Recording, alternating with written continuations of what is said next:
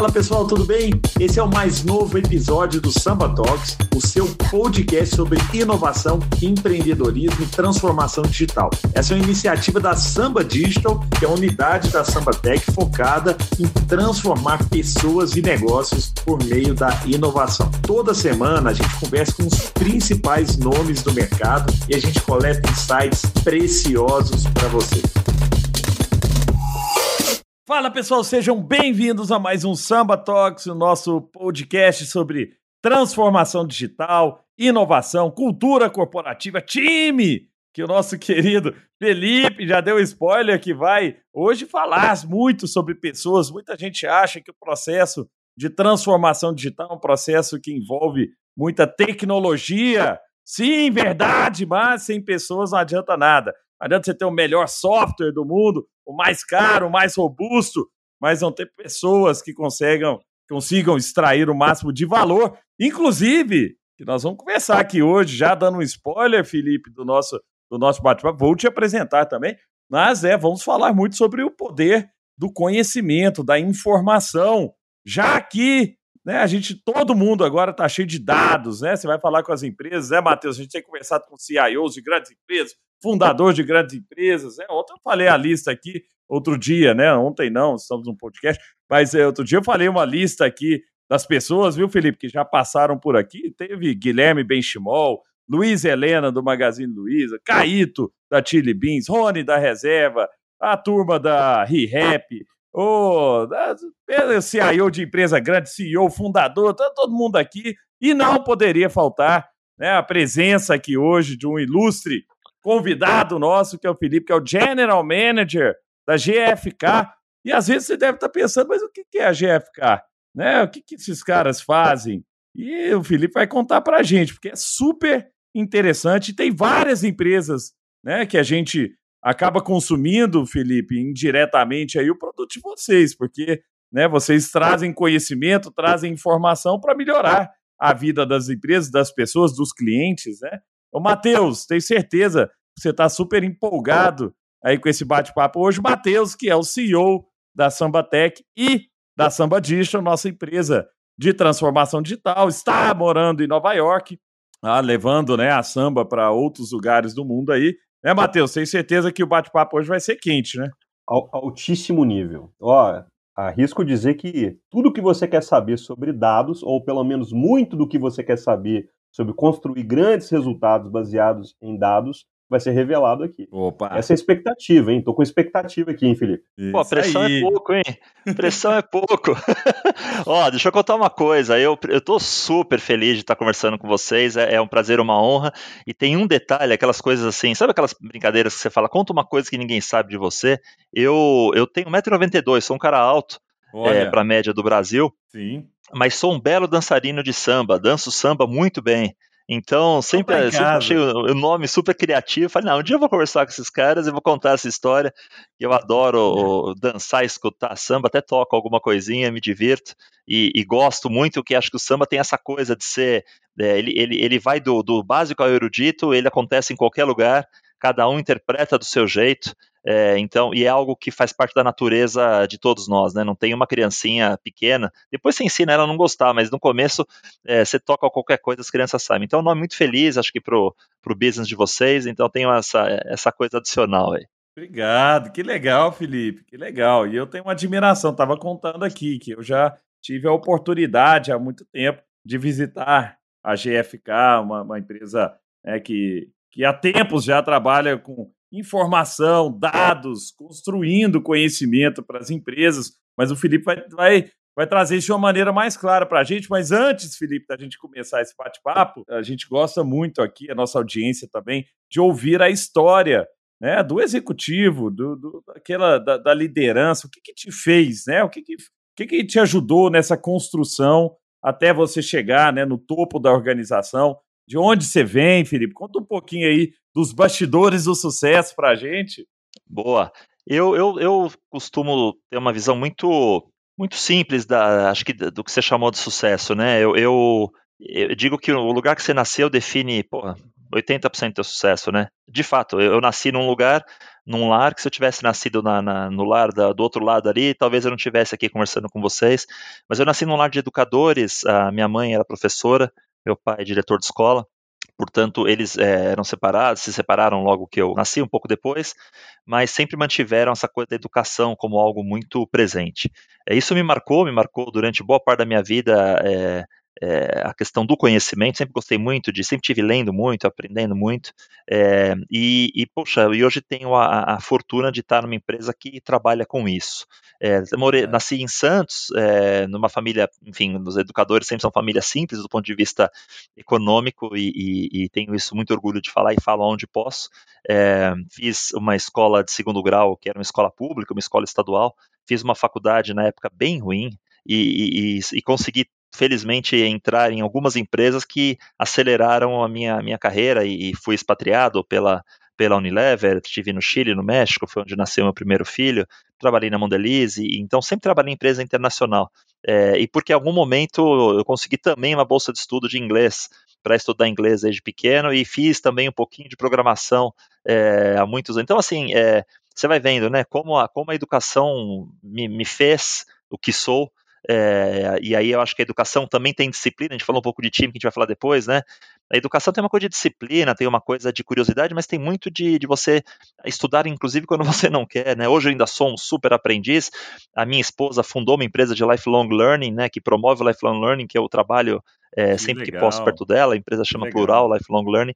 Então, assim, é, é uma é, é, é, o meu valor, é o meu valor principal, é, Gustavo, Matheus, é a educação e acho que se você não for uma pessoa humilde, você não se. Você uma hora você acha que você não precisa aprender nada mais. Né? Então acho que esses dois valores, eu espero que as pessoas que me conhecem me, me definem, e assim eu tento me apresentar para o mundo. Ô, ô, Felipe, que legal essa história, e assim, me lembra muito de uma frase de um, de um dos sócios da samba que diz que sorte é oportunidade mais competência, né? Então, assim, você, você estar preparado te ajuda muito a ter sorte, né? Porque uma coisa é, pô, tá aqui oportunidade e você não tá preparado para agarrar aquilo ali. O que você mostrou é que através do conhecimento você se preparou e, e, as, e as, oportunidades surgindo, você agarrou. O que, que você nos conta um pouquinho? Eu queria entender um pouquinho aí da, da, da sua passagem nas multinacionais, indústrias grandes, né? Empresas de, de, de retail, de, de vários, não sei se são varejistas, né? Mas em, em alguns casos é varejistas, outros é, próprias indústrias mesmo, donas de grandes marcas. O que, que, foi o seu aprendizado, assim, que você que você traz até hoje? Eu tenho certeza que está muito ligado, porque eh, hoje eles são muito dos seus clientes, né? Mas o que, que isso te trouxe de aprendizado, inclusive essa experiência de morar fora do país? O que, que você, que que você pode trazer para a gente aí sobre isso? Primeiro, as, as, escolas, essas grandes empresas, elas têm algumas características que definem. Uma delas é formação de gerentes. Isso é algo que eu demorei para perceber e, e o quanto o quanto essas escolas te formam para ser idealmente um bom gerente. Você tem aquela hierarquia que na época era um pouco mais rígida, né? Presidente, diretor, vice-presidente, ou enfim. Mas você vai sendo formado através de exemplos, através de cursos, através de oportunidades a, a, a gerenciar grupos, né? Como é, o produto em si, né, empresa de bem de consumo, você não, você toca o produto, mas ele, ele é consumido lá na ponta. Então, o, a gestão interna é muito importante. Acho que esse é o primeiro ponto. São escolas de gestão. o, o segundo ponto eu acho que são empresas que, que, também, por serem grandes e multinacionais, têm processos. É, você imagina que o, o, CEO global lá, o diretor financeiro global, eles precisam garantir que as empresas andem mais ou menos à mesma velocidade, sem importar se elas estão no Brasil, se elas estão nos Estados Unidos ou se elas estão na Nova Zelândia. Então você tem processos que, que definem essas empresas, e eu acho que aí você, você entende o quanto os processos são importantes para se manter uma qualidade mínima. É, e de qualidade de tudo, qualidade de decisão, né, uh, até qualidade de produto, qualidade de publicidade, é, as, né, as agências muitas vezes são globais ou não. Então, eu acho que, que o, o, processo delas também. A terceira coisa, eu acho que é o, o o apego ao, ao, ao cliente é, como definição de muitas coisas. As empresas de bem de consumo, que foi aonde eu participei boa parte da minha carreira em marketing, elas sempre estiveram na frente de todas as outras indústrias, acho eu, em relação a entendimento de consumidor. É, o consumidor já estava no centro das decisões da Unilever há muitos anos, da Mondelez e afins, é, da Philip Morris também, onde também trabalhei, e, e hoje muitos executivos, inclusive dessas indústrias, vêm para outras indústrias, às vezes no varejo, mas empresas de eletroeletrônica, a gente tem vários presidentes que vieram de bem de consumo, empresas uhum. químicas muitas vezes, farmacêuticas. Então tem isso realmente de se falar o tempo inteiro de consumidor, se falar o tempo inteiro de, vamos chamar de sellout em linguagem técnica, né, a venda para o consumidor, mais do que é, o tal do selinho, empurrar o produto no varejo. Então, acho que essas três coisas me. Gestão, é, a questão do consumidor no centro e é, o apego a, a, bons processos que garantem uma qualidade mínima. Muito bom. Eu, você me perguntou de morar fora, né, é, Gustavo? Uhum. Esse era uma outra coisa, era um sonho de criança. Eu, olha que história interessante. Antes de casar com a minha esposa, a gente foi para um hotel e, e, conversou sobre coisas que a gente queria, não queria negociar, né? ter que negociar ah. depois de casado. Uhum. É, acho que foi uma decisão sábia, não lembro quem nos deu essa dica, mas foi uma decisão sábia da nossa vida. E a gente era escrevendo no papelzinho que outro dia até achei, mas eu acho que a gente perdeu. Mas uma delas era: eu quero ser expatriado, eu quero morar fora do Brasil. Para mim era um sonho e que deu certo. Eu, eu saí em 2004, eu tinha 30 anos, fui morar no Chile, morei quase dois anos lá, e aí a companhia mudou o centro de decisão para o México, e aí eu fui para o México, fiquei um pouco mais de dois anos, é, e aí nasceu meu primeiro filho, Vinícius, que aliás, gentilmente aqui enquanto a gente estava conversando, me trouxe um café agora. Oh, é, e morar fora, é, Gustavo Matheus, se me perguntar o que mais ele te traz, ele te traz uma visão infantil novamente do mundo. Quando você chega num país, mesmo um país latino, né?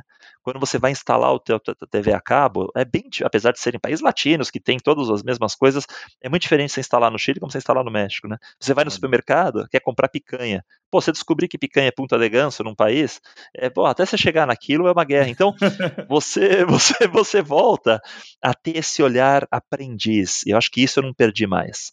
É você olhar para as coisas e dizer, caramba, por que, que, as coisas são assim, você entende muita coisa, você entende por que, que no Chile é, a garrafa de vinho, né, uma taça de vinho era mais barata que uma Coca-Cola quando eu morei lá.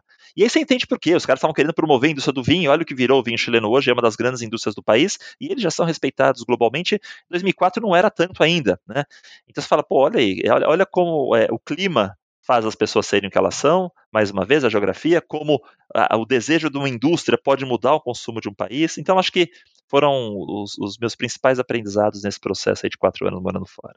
Muito interessante, viu, Felipe? E, e nesse processo todo, né, que você estava contando aqui para a gente sobre sua carreira, né, sobre sua experiência de vida, e olhando um pouco para o mercado, a gente aqui na Samba, a gente tem trabalhado muito fortemente na criação e desenvolvimento de ecossistemas digitais. Né? É, nessa jornada de transformação digital, empresas construíram projetos digitais, né? alguns voltados para a parte de cultura, outros pautados inclusive para testes, né? e nós estamos na fase dos ecossistemas, né? empresas que precisam que tudo que foi criado né, seja simplificado, otimizado e seja entregue de uma maneira mais inteligente. Né? Isso tudo é baseado em dados. Né?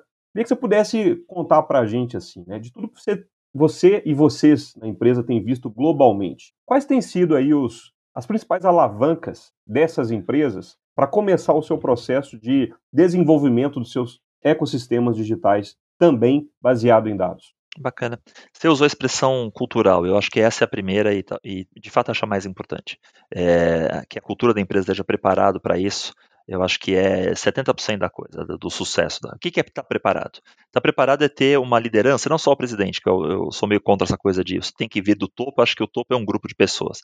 Então, a diretoria completa tem que estar tá disposta a reaprender. Isso é bem importante. Os dados, o que eles fazem é que eles te quebram as pernas muitas vezes, né? É, eu estava hoje com, com um presidente de uma empresa que é cliente nosso, que é um aprendiz. O cara, o cara vai para a reunião com um caderno ele anota tudo. E ele discute, fala, nossa, eu estava fazendo uma, uma, estratégia de investir no meio X, você acabou de mostrar que está errado. Putz, que, obrigado. Então é um cara que tem esse nível de, de, de novo, de, de atitude de querer mudar. Eu acho que isso é super importante. Tem que ter um grupo que está disposto a isso. Para isso, a segurança emocional é bem importante. Você ter um grupo que se sente seguro nas suas posições. Porque você tem um diretor de vendas, de marketing ou de engenharia, que é um cara que está se sentindo inseguro e vem dados que vão contra o que ele acredita, é, isso é um problema grande. Eles, eles começam a questionar o dado ou o método ou o que for, e aí, cara, acaba com tudo isso. Então, em primeiro lugar, eu acho que é isso. Essa segurança emocional da diretoria que está afim de mudar. O segundo é, é, é, a, é o balanço entre contexto é, e amplitude. Em que sentido? As empresas têm os seus contextos, né? Um, um, diretor de uma empresa que contratar vocês no mercado de varejo, ele entende provavelmente bastante de varejo. E ele vai pensar todo aquele ecossistema através daquilo, né? Então, onde que eu vou buscar os dados, que parceiros eu quero, qual tipo de output que eu tenho. Mas, ao mesmo tempo, a gente chama da síndrome do selfie na GFK, ao mesmo tempo, é, você acaba gerando dados que muitas vezes vêm para confirmar hipóteses, processos ou decisões que você já tomou. Né? Aí eu preciso confirmar que é legal eu ser uma plataforma de mídia além de ser uma plataforma de varejo. Aí eu começo a pensar, bom, vamos lá. E sabe o que eu queria? Construir um ecossistema de mostrar que meu visitante também é uma audiência. Então você está reforçando aquela decisão que você já tomou. Mas, de novo, você é quem mais conhece. Por isso que eu gosto muito da combinação, né, daquela do, do, do, do build, é, né, você constrói fora, né, e você depois transfere para a gestão interna, que alguém com uma experiência de vocês, ou a nossa experiência naquilo que a gente faz, que olha e diz, olha, não é o mais moderno que vocês estão usando. Ou, por que, que vocês não pensaram nesta parte do business? Por que, que vocês não estão discutindo otimização de tal coisa?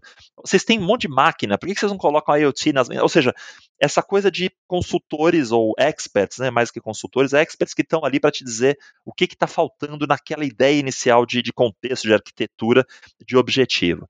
E tem uma frase que para mim é o quarto elemento, que são as perguntas, e isso é o que eu mais gosto quando vou conversar com o cliente, e eu valorizo muito a inteligência é, de um cliente quando ele consegue me formular uma boa pergunta, né?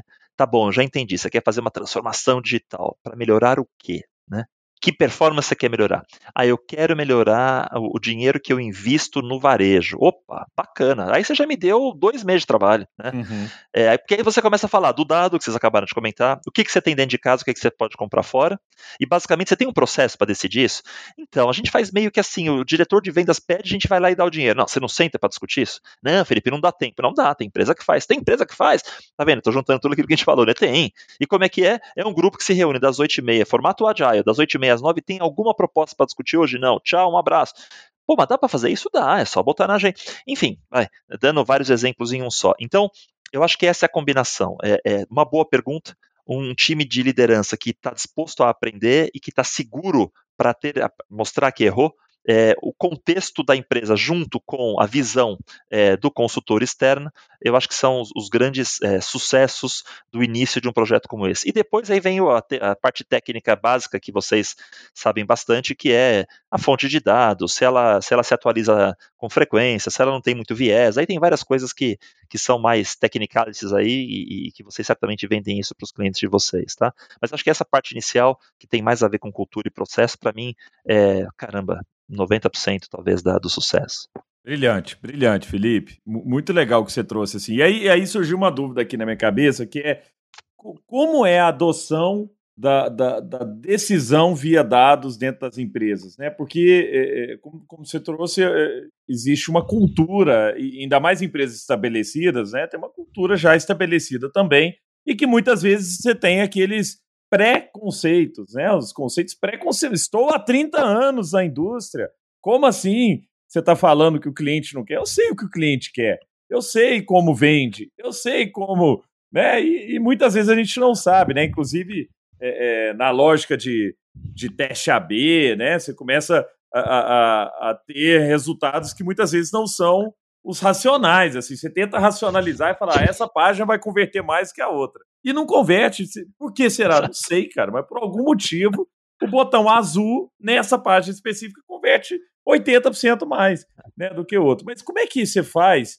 É, como é que vocês têm trabalhado aí né, nessa cultura corporativa? Porque não adianta uma área só querer ter o dado, né? Ou uma área que tem o dado e outra área sempre tem que pedir, que ah, gera para mim um relatório disso, faz isso para mim. Como é que a, é, a gente traz para dentro da cultura corporativa para que a área de desenvolvimento de produtos já é, esteja acostumada a trabalhar com, com, dados? Pô, sou uma indústria de moda e ao invés de trabalhar com feeling, de achar que agora a roupa X vai vender mais ou não, eu vou começar a usar inputs que vêm de vários lugares. Como é que você vê isso e, e se você está vendo isso acontecer também, você está super Muito bacana. aí na indústria. Muito bacana. Eu vou falar, eu vou falar da indústria de eletroeletrônico, que eu acho que tem exemplos bem interessantes onde a gente navega. Nós hoje, E acho que vale a pena, nesse caso, eu falar um pouquinho da, da, da GFK em específico.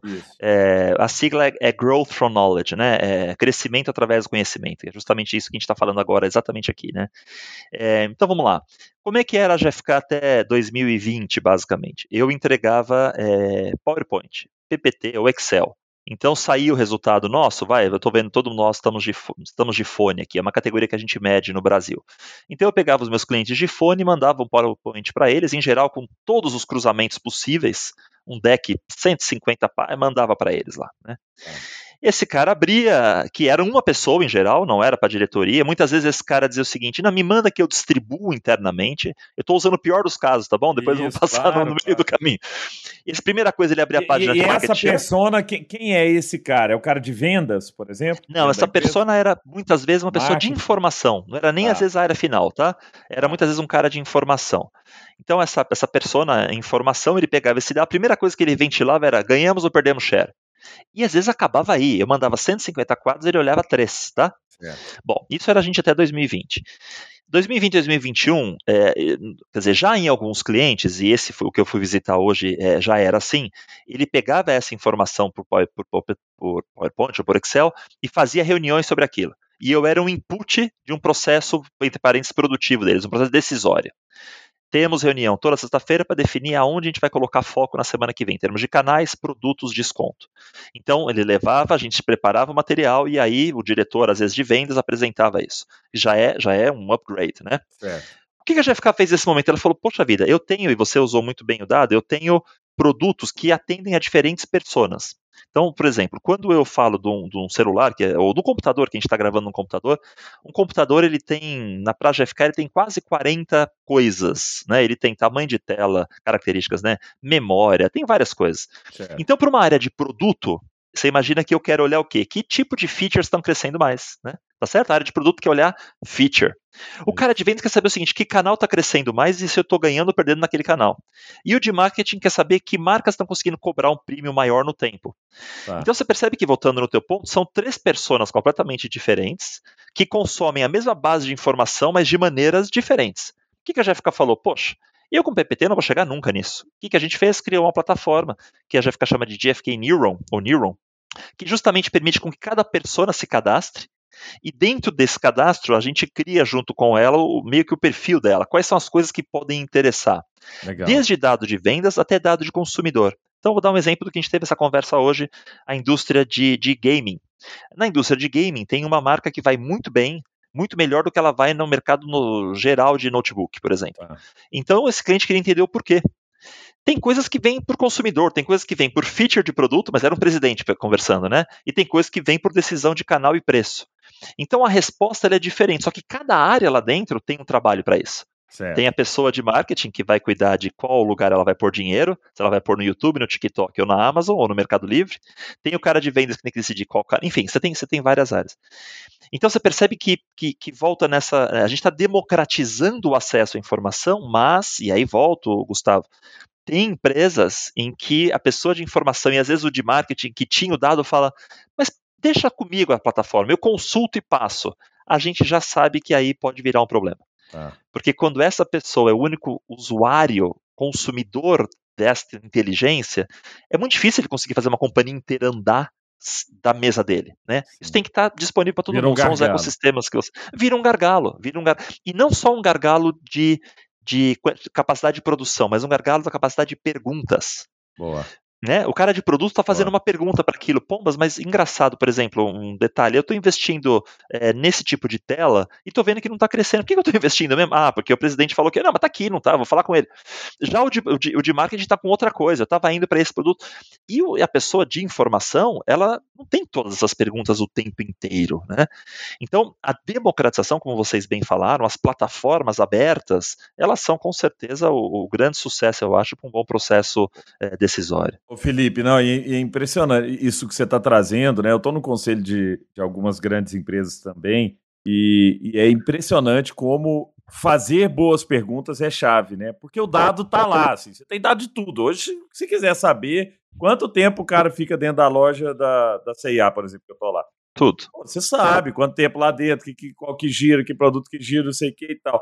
Mas o ponto é que pergunta que eu faço né? E, e, como é que eu testo hipóteses também? Como é que eu testo variações dessa? Porque às vezes eu tenho só um, uma, uma direção e aí é difícil eu conseguir contrapor também, né? Agora eu queria entender uma coisa, assim, é, como é que vocês mensuram o, o cross-border, né? Se vocês fazem isso também, assim, porque hoje é, no, no, no, varejo o produto que vem cross-border é o produto que vem de, de fora, né? Então, por exemplo, né, os, os chineses que, que entram aqui e tal, eles muitas vezes são aqueles inimigos invisíveis. A gente está vendo isso no varejo de moda, né? Com o Shein, Shein e, e outros aí, Shopee e tal é, que estão crescendo sem necessariamente ter uma estrutura física aqui, enquanto, enquanto CIA, Renner, Riachuelo, todo mundo, né, Marisa, todo mundo tem estrutura, e esses caras vêm de um jeito diferente, né, e é. aí até a lógica de medir market share, de medir, né, a, o, o que está acontecendo no mercado, muitas vezes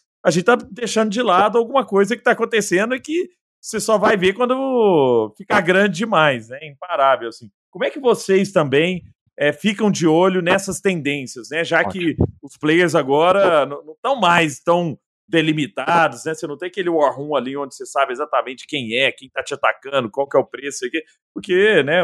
Lógico, em alguns mercados é, é mais difícil isso acontecer.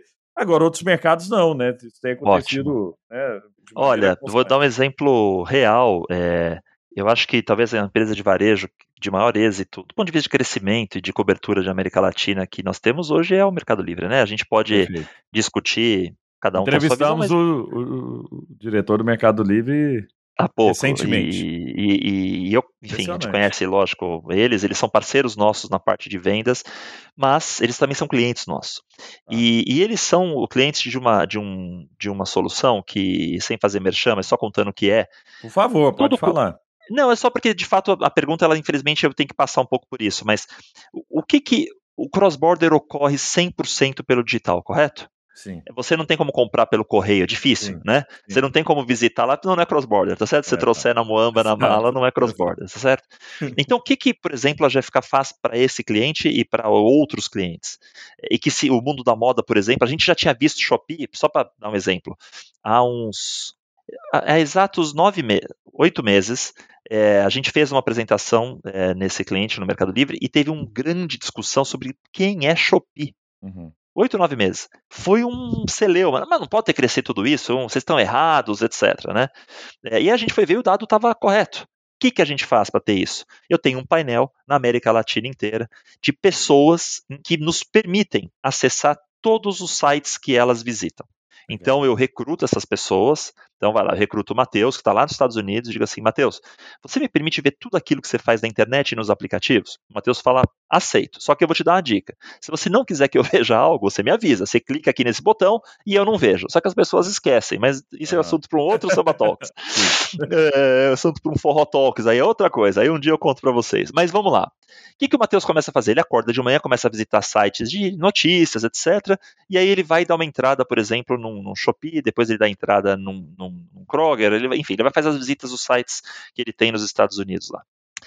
Eu baixo tudo isso, catalogo pela, pela ou pela URL ou pelo app, Tá. Vejo visitas, quem visita, se o cara que está comprando no cross-border é o mesmo cara que está comprando na loja na, no, no, no, no 1P, é o mesmo cara que está comprando às vezes no 3P?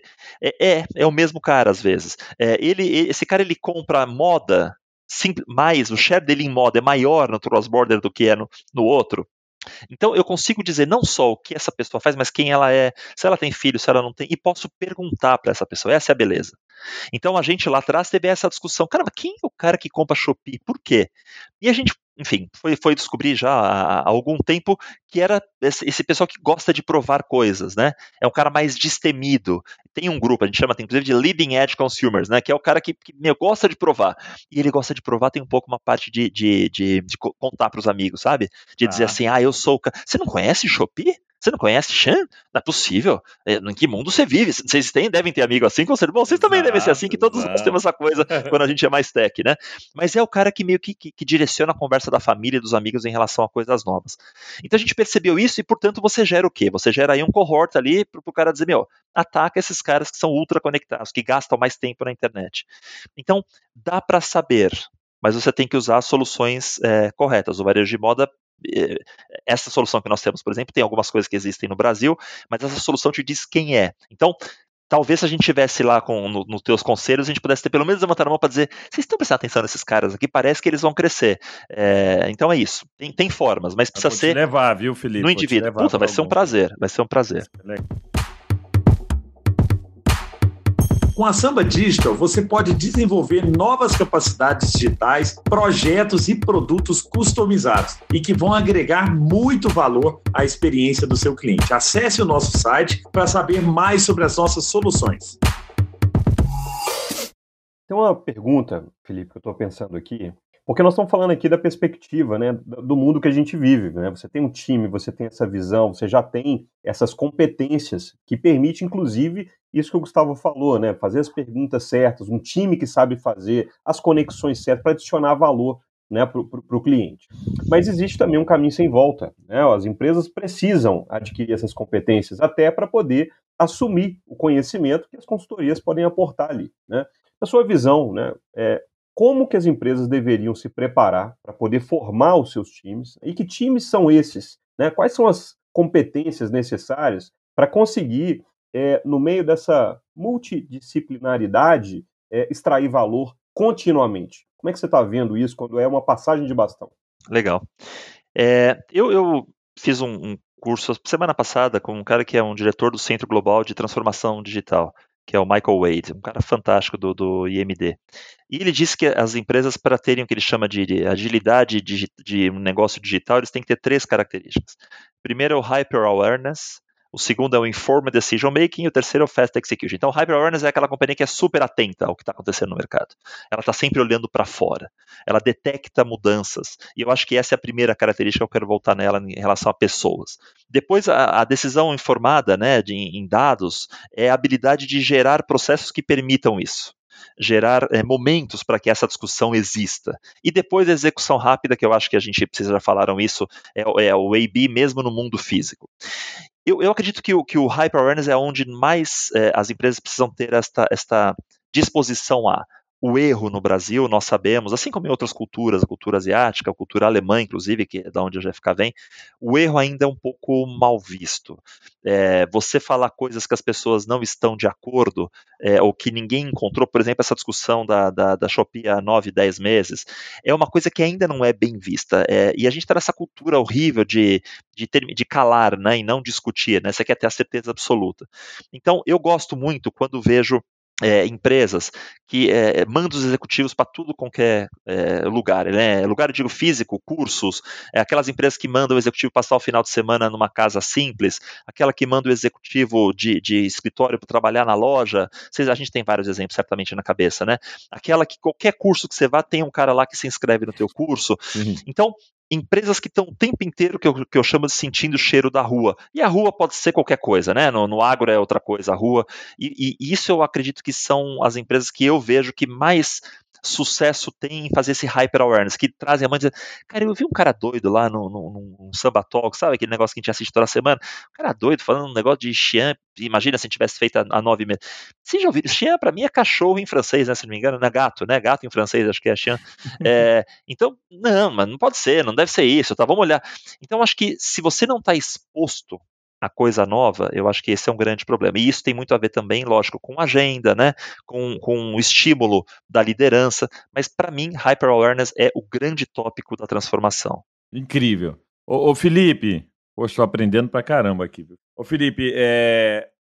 a gente fez um projeto super legal para a Ambev, para aproximar a Ambev da, dos seus clientes, né? Porque eu, você que esteve do outro lado da mesa também, você sabe que muitas vezes as grandes marcas eles têm a distribuição, tem a marca super poderosa, tem bons produtos, mas não tem o, o, o consumidor tão perto, né? Ele vende para o supermercado, o supermercado vende para o cara, ele vende para o e-commerce, o e-commerce vende para o cara. E ele perde um pouco desse contato. E existe uma tendência, não acho mais que é tendência, eu tive aula uma vez com uma professora nos Estados Unidos que falava que se você enxerga a tendência é porque não é mais tendência, né?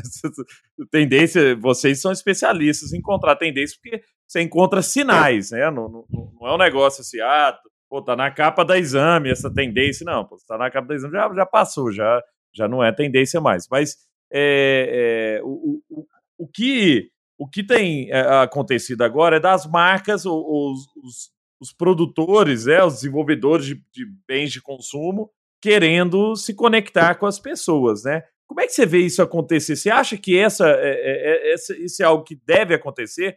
Assim, daqui a pouco a gente vai começar a ter um contato direto, por exemplo, a Unilever nos Estados Unidos comprou aquela One Dollar Shave Club, né? Isso, de, isso, isso. De Gillette e tal, e eu, eu fui ler o, lazy, o case deles de, lá, lá em, em, Harvard, lá, o case falava que você, eles compraram para ter o canal, porque falou, poxa, não, não, era nem o interesse do negócio de Gillette e tal, de, de, lâmina de barbear, mas era o interesse no, no canal que eles não tinham, né? O que, que você vê disso aí? Assim, você acha que que, que só algumas marcas vão conseguir fazer esse movimento, ou daqui a pouco a gente vai assinar tudo, vai ficar chegando shampoo Dove aqui na minha casa de 15 em 15 dias, sabonete, não sei o quê. Como é que vai ser esse consumo é, em alguns anos? Olha, eu. É, Shave Dollar Club, né? É, Shave uhum. Dollar Club é um, é um, baita case, é um case Shave que acho que todos nós é, estudamos, é, porque eles foram super pioneiros nisso. Eu uhum. O D2C, eu acho que, assim, tem, tem, duas ou três coisas que eu acho que o D2C traz. A primeira delas é justamente o, o, o dado, né? É o dado primário. Essa política agora de, de, de restrição é, do, do, dos, dos, cookies, dos famosos cookies, né? É, essa política de, de, restrição dos cookies é um problema sério para as empresas que estavam acostumadas a, a, recolher toda essa informação é, digital no mercado é, e, e, e, trabalhar. É, também a gente tem as políticas de restrições da própria Apple, né? E, e, enfim, o Google também disse que vai ter alguma restrição. Então, se a gente for ver, há coisas que nós fazíamos antes e que, que acreditávamos que, que sempre poderíamos fazer do ponto de vista digital, elas estão bem mais difíceis. A própria LGPD também, né? Traz um pouco de. Super bem. É, o LGPD é, assim. com certeza piora é, é, a, enfim, por um lado melhora, mas piora é, nesse sentido do, do, do marketing sentido, do é. conhecimento, né? Então, primeira coisa é dados, eu acho que dá. Nesse sentido, depois eu, se a gente voltar, eu vou falar sobre o que o varejo é, tem, porque o varejo tem muito dado primário, e essa é uma das Sim. fortalezas do varejo. Eu sou um, um, um crente aqui no, no é, varejo de mídia, retail media, é, porque você vê que essas empresas hoje têm audiências, né? Elas não têm mais visitantes.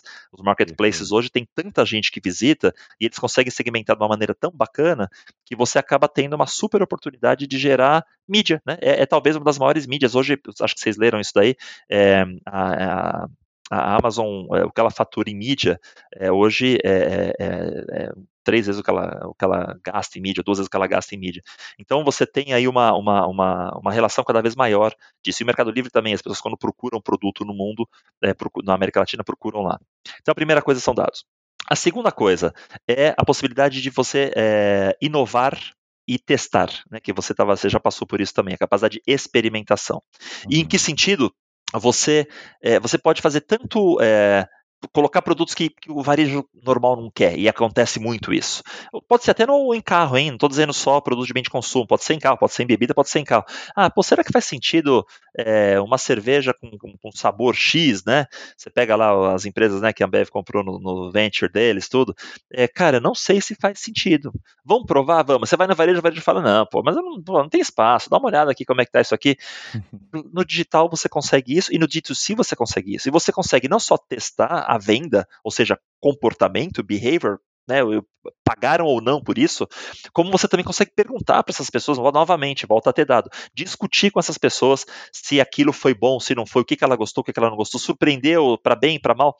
Então, eu acho que esse loop de, de, de, geração de informação que o D2C permite, ele é riquíssimo. Porém, é, como nós estamos nessa cultura da, da, do lacrar, né, a gente muitas vezes alguns varejos, falando agora mais de bem de consumo voltando, reagem mal, né? Até um, um presidente de um grande rede de varejo falou numa, numa live que eu estava junto com ele. Ele disse: Eu vou privilegiar empresas que não tenham D2C, né? E e eu acho que entra um pouco nessa coisa, não, se é D2C, sai daqui, né? E não, uhum. vamos, vamos concordar qual é o jogo. Ó, o jogo é o seguinte: tudo que eu aprender, você vai aprender também. Tá, mas você só vai me contar o que você quer. Não, faz o seguinte: eu vou abrir um canal, vamos abrir um, um, drive, vamos abrir alguma coisa, que todo o feed que eu tiver de informação, você vai ver lá dos produtos. Então você vai saber o, como que a coisa está sendo vendida. Ah, Felipe, mas isso é, é utópico. Puta, não é. Tem empresa fazendo. Tem empresa que está que, que, que tá começando a ter esta conversa com o varejo e vice-versa. Tem varejo dizendo, pode abrir D2C? Ah, para dar outro exemplo, store in store, né? Você tem loja de, é, loja de roupa e de, também de vinho e outras que estão dentro dos mercados livres da vida, Magazine Luiza via varejo, abre uma loja própria para quê? A loja própria do cara da navegação, da conhecimento, da experiência de compra, porque ele é especialista naquela categoria, e esse cara dá toda a operação para o site lá. Mercado Livre, eu não quero faturar, não quero receber produto devolvido, não quero distribuir, você faz todo o resto.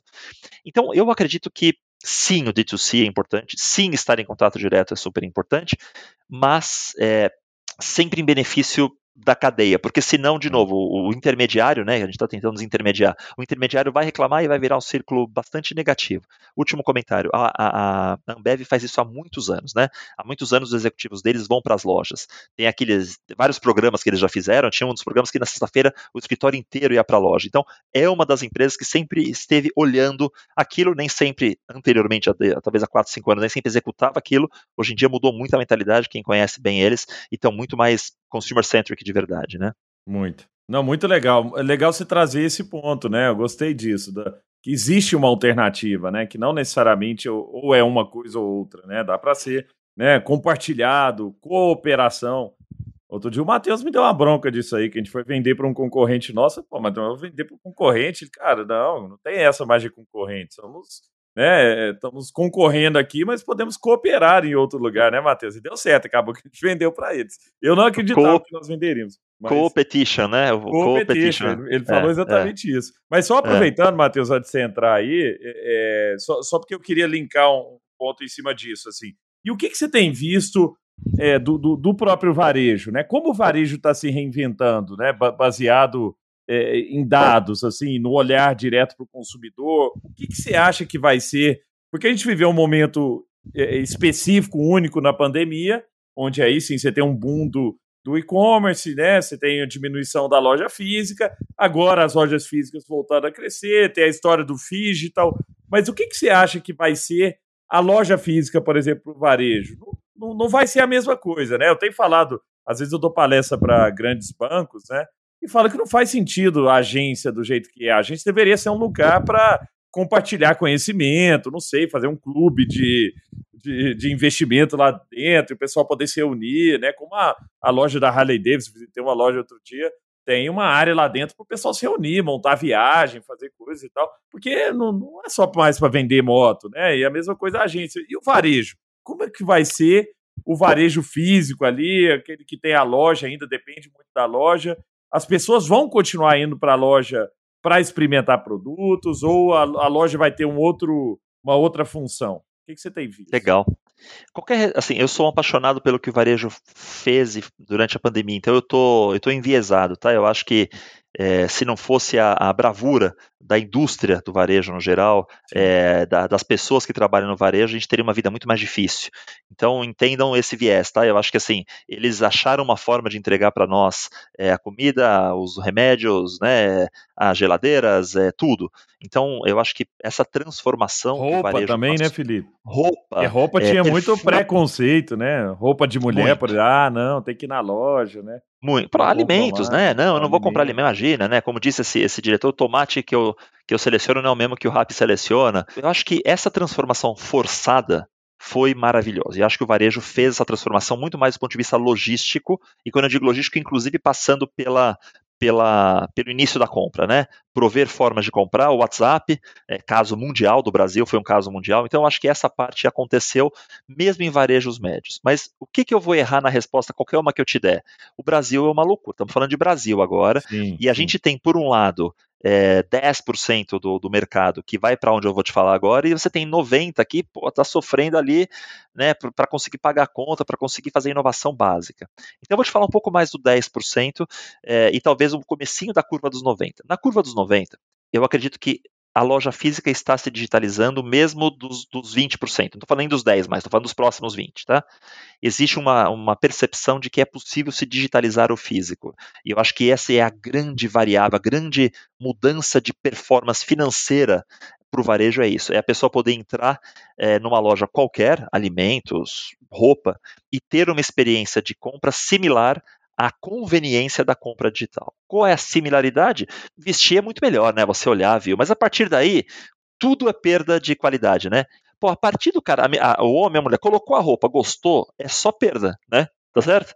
Puta, aí o cara tem que achar a fila, cara. Aí tem que, aí o, tem que ir até a fila, ah, ela no andar de cima, né? Aí chega na fila, tem que ver se paga e não paga. Então, se houver uma digitalização desta parte do processo, por exemplo, no varejo de moto, pô, vai estar tá ganho. Fui lá, tirei foto, paguei, saí, montei, peguei a bolsa, eu saí. É claro que tem no Brasil, infelizmente o brasileiro mata muita iniciativa por aquela partezinha da cultura, né, de pegar duas peças, pagar uma, enfim, mas tem formas hoje já de combater. Então, Primeira coisa, digitalização da loja física. Para mim, é, se eu tivesse que tomar uma decisão, seria essa, antes inclusive de ter site, etc. Segundo, é, eliminação dessas barreiras na loja física que a gente já comentou e a loja física como grande gerador de trust, de confiança. Vou dar um exemplo. Existe um, um isso foi com o Patek Philippe, tá? Relógio, Patek Philippe. Vou lá para o outro extremo agora de valor. Ah. Patek Philippe, eles perceberam que eles precisavam ter mais é, eh, CLV, precisavam ter mais Customer Lifetime Value. O cara vendia um relógio, o relógio dura 200 anos, ele nunca mais vendia o cara. Então eles começaram a dizer o seguinte, poxa vida, e se eu pegasse esse, essa, essa pessoa e propusesse a ele revender o relógio dele? Ou inclusive alugar o relógio dele. O cara aluga, recebe uma grana, claro que se quebrar a pessoa paga inteira, e tem todos os critérios. Sim, sim. Pô, parece bacana. É, eu tô com o meu ativo parado, hein? É o meu Airbnb de relógio, tá certo? Sim, eu não sim. tenho Patek Felipe, o Felipe em casa sou eu, mas é, se eu tivesse. Você vai lá e aluga aquilo. Ou, pensa bem, eu não vou, eu não vou mandar um, um motoboy entregar um artigo de às vezes 100 mil, 150 mil reais, vai andar para lá e para cá, nem 10 mil, né? Então o que, que acontece? O ponto físico virou o lugar onde essa troca era feita. Porque o ponto físico, o cara chegava e dizia o seguinte, ó, o, relojoeiro lá, né, o balconista dizia, olha, eu certifico que este é um produto Patek Philippe, certifico que este senhor é um cliente da casa, é um cliente Patek Philippe, e que você, fulano, existe e que está aqui. Então, olha como você pega a loja física, bota ela com uma função de trust, não só de experimentação, né? Experimentação acho sim, que a gente sim. já falou, mas de trust. Genial isso, isso. Muito legal, né? E para cada indústria. Conexão, é, Gustavo, né, Felipe? Conexão, Conexão, comunidade, né? E agora, e eu tô na loja lá do Patek Felipe, acabei de revender meu produto por 50 mil.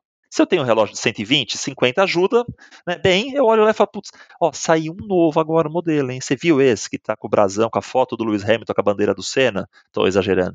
É, putz, não vi, dá uma olhada. Você tem uma oportunidade de fazer uma segunda venda, né? Você tem oportunidade de, de repente, conseguir um dado a mais que no digital o cara não quer dar por qualquer razão. Então, sim, para mim é o local de relacionamento, mas isso que as pessoas chamam de experiência, para mim varia muito de indústria para indústria e da função que aquele ponto de venda tem naquela, naquela, naquela cadeia de compra, naquela cadeia de relacionamento. Sensacional, fantástico, assim, uma, uma, aula, né? mais uma aula aqui, viu? Tá, tá legal, suprindo a expectativa, viu, Felipe? Opa, opa, gostei. muito bom. Ô, Felipe, queria é, também explorar um pouco mais aqui, né, pensando com, com a cabeça das, das áreas que estão sendo criadas ainda é, nessa maturidade de dados, e principalmente num contexto onde é necessário você metrificar né, é, o novo. Que, que, você tem visto aí? Né? Quais são, têm sido as novas métricas que têm é, gerado valor quando você fala é, principalmente dessa parte né, de, de poder trabalhar ali dados estatísticos, né, dados massivos, né, o que é análise preditiva, o que é insights novos, quais são as novas métricas que você tem visto aí de geração de valor que é importante, né, um gestor, um líder, né, ou um time de dados ali mais maduro tá, tá de olho também. É. Eu, eu sou um, um, crente nessa questão da economia circular. Eu acho que isso é algo que vai pegar muito bem no Brasil. E acho que vai pegar bem no Brasil não porque o brasileiro é moderno, nem isso não. É porque o brasileiro é pobre, desculpa a expressão, e não é nada, nenhuma ofensa. Simplesmente é um país de renda média baixa, é um país de educação baixa. Então eu acredito que isso pode. É, é que nem o Brasil é, é, um dos que tem o melhor comportamento no mundo, dado da GFK, em, é, em relação a economizar luz e água. Óbvio, a pessoa fala, ah, é a consciência. Consciência é nada, é porque, meu, você reduz a conta. Exato. Acabou. E claro que é legal. lindo, né? Sim. Mas se for pensar reciclável, por exemplo, que não dá ganho para a pessoa, a gente está ali na média. Então eu gosto de pensar, ni... por que eu estou te dizendo isso, Matheus? Para dizer que eu acho que esse valor do cliente no tempo é talvez uma das métricas que eu pessoalmente acho que são que eu hoje mais tenho perguntado para os clientes como é que eles estão medindo isso. Empresas que vendem só uma vez, não é tanto, mas, por exemplo, vamos pensar o caso da época, acabou de lançar o serviço é, de, de, de, eles mesmos, é, você pode arrumar o teu próprio computador em casa, né? Eles estão abrindo algumas coisas e vários tantos serviços de empresas que estão fazendo conserto elas mesmas através de parceiros. Pombas, olha, olha como você tem a chance né, de, de gerar o quanto tem de ponto de contato com aquele cliente. Não é uma venda só. Eu tenho a venda, eu tenho a segunda venda, eu tenho os ganhos de serviço, eu tenho seguro, eu tenho crédito. Né? E por isso que, mais uma vez, o varejo hoje tem uma ferramenta grande, o marketplace. Porque ele é o cara que hoje é o grande canal de distribuição disso, porque ele tem todos os dados. Voltamos a falar de novo dos dados. Né?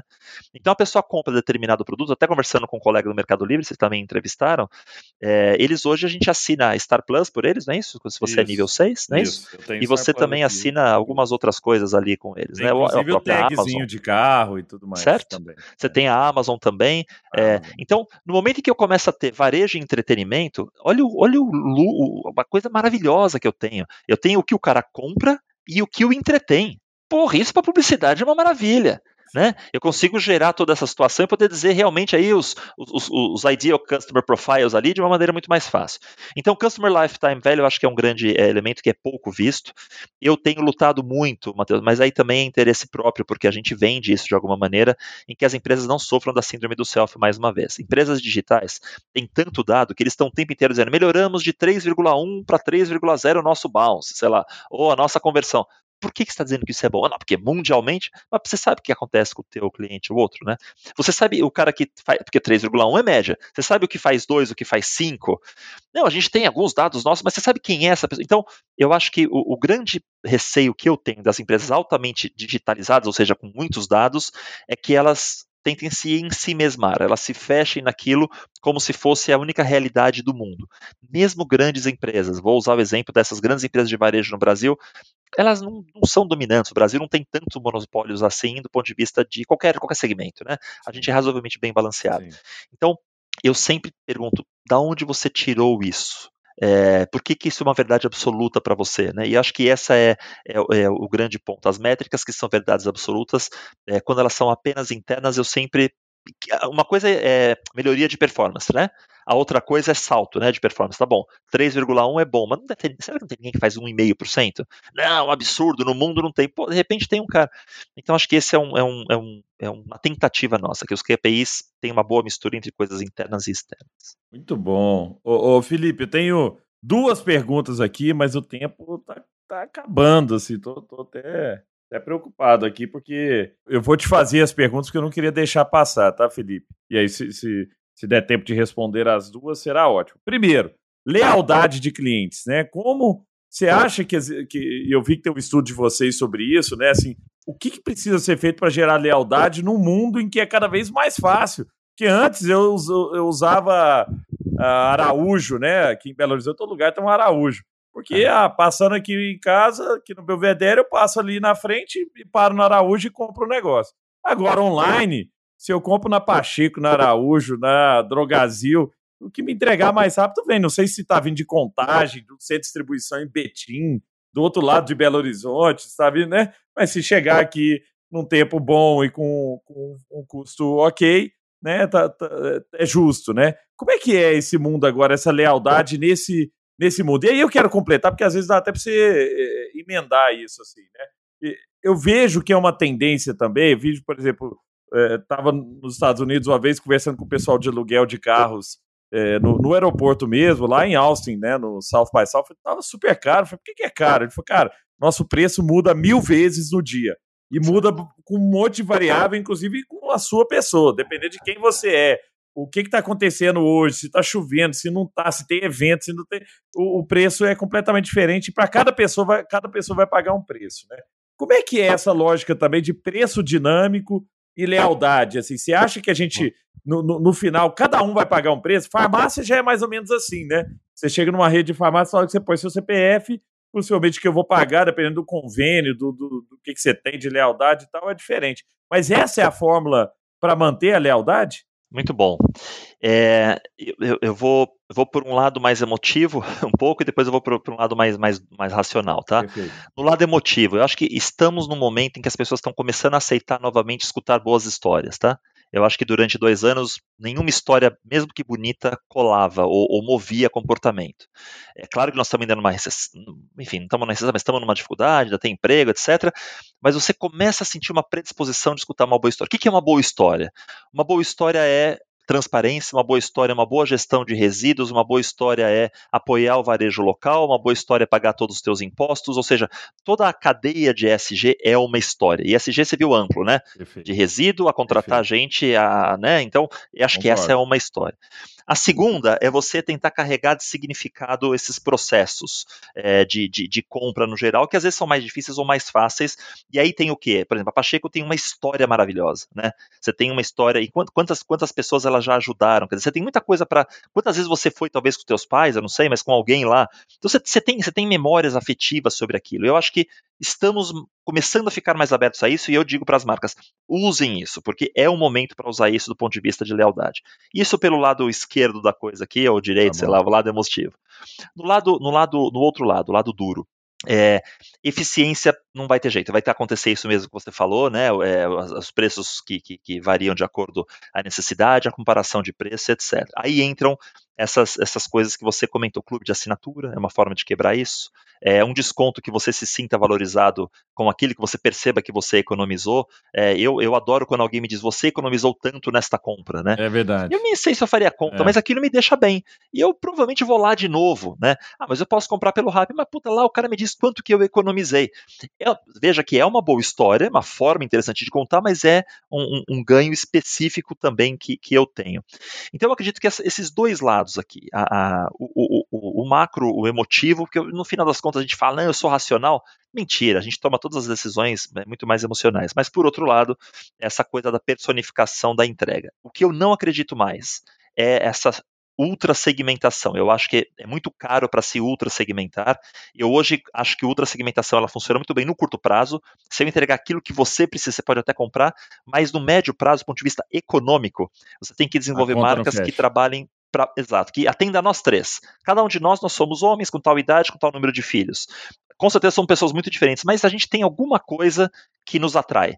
E eu acho que as marcas precisam cada vez mais encontrar esse espaço que atraem a mais pessoas, sem fazer com que elas fujam, porque senão fica muito caro. Essa microsegmentação ainda não se encontrou uma maneira barata ou econômica, vai, ou, ou, ou com bom ROI para se fazer. Que legal. Poxa, Felipe, muito bom, muito bom. Aprendi muito hoje aqui, aprendi de verdade. Assim, tem eu acho que esse, esse mundo do varejo, esse mundo das marcas, da distribuição, do, do, dos dados, né, do conhecimento, extrair conhecimento dos dados, que é o, tudo que você tem trazido aqui hoje, são chaves né, para quem quer ir, ir para um outro patamar. E, e, o varejo é um que sempre tem está eh, tá sempre à frente, né, Felipe? Assim, o varejo ele costuma ser muito mais acelerado. E agora que eu estou numa empresa de varejo que é a CIA, é, vejo como é rápido, né? Como as coisas acontecem rápido. Você faz uma mudança, amanhã impacta a venda. Não é um negócio meio. A gente que é do mundo de software aqui, ah, demora, né? A adoção de tecnologia demora. Você tem um, um tempo ali dos early adopters, depois vai entrando. Não, cara, no varejo, é, você faz uma promoção, muda o negócio, você fez, criou um novo jeito de vender, amanhã já já está vendendo é, WhatsApp mesmo, na, na própria CIA é impressionante como o WhatsApp é, é significativo nas vendas né, no, no, digital e, e, são coisas que não existiam há 3, 4, 5 anos atrás e, e, e, a pandemia acabou trazendo esse tipo de inovação, né? Inovação simples, mas extremamente é, eficiente, né? E, que gera valor para o cliente. Acho que isso, esse é o grande recado aqui. Matheus, você que sempre faz um, um fechamento aí. O que, que, que, você achou desse papo hoje? Achei, achei riquíssimo, né? Porque o Felipe trouxe para a gente aqui uma visão muito clara de estrutura, né? de competências, gente, mercado, principalmente aqui, é, as maiores novidades em relação a esse mercado e fez provocações muitíssimo pertinentes né, a empresas que muitas vezes estão criando as suas próprias verdades com seus próprios dados e a partir disso tornando empresas que têm vieses e tudo que tem viés no mundo, que tem muitos dados, tem uma grande chance de erro. Né? você pode, é, querendo ser transformado digitalmente pelos dados, pode ser que você não seja exatamente porque você não está olhando da maneira e do ângulo correto. Eu, eu aprendi bastante, foi fantástico, Felipe, um grande prazer, muitíssimo obrigado. Gustavo, mais uma vez, muito honrado né, por participar de conversa de tão alto nível assim. Pessoal, obrigado. É, é, enfim, as perguntas de vocês ajudaram muito a desenvolver, a desenrolar o nó aqui. É, eu acho que é, é, parte da nossa função, né? Entregar informação. Já ficar sempre, sempre que eu posso, eu estou em programas, é, nem sempre, lógico, com, com o alcance e o nível de vocês, mas em vários programas falando sobre isso, falando sobre como a gente vê o mundo, com a esperança que a gente acerte metade, hein, Matheus? É, eu acertando metade, eu já ajudei bastante o Brasil, mas fundamentalmente no ponto que o Gustavo comentou, que é tentar trazer a, a verdade básica, o, o, o pensamento do ar-condicionado, o pensamento da pessoa bem informada, o pensamento da pessoa que morou fora, é um pensamento muito diferente do, do brasileiro na média. Então, é bom para sonhar, é bom para ver o futuro, mas no Brasil a simplicidade é o grande luxo. É, o WhatsApp é isso, é uma coisa muito simples que é o grande queridinho do varejo hoje, porque, pô, é isso, eu, a gente não sabe ler, a gente não sabe escrever no Brasil, você fala com a vendedora da C&A, é aquele vestidinho florido que estava na segunda arara do lado direito, né? É, como é que você faria isso de outro jeito? Então, acho que esse é o grande ponto. Vamos buscar a solução simples, porque no Brasil, para o público que a gente tem, é, tudo que é meio complicado, cara, demora para andar. Por isso que eu adoro o 5G, que um dia a gente pode falar, que é uma forma de eu baixar um vídeo lá de 30 segundos em 3.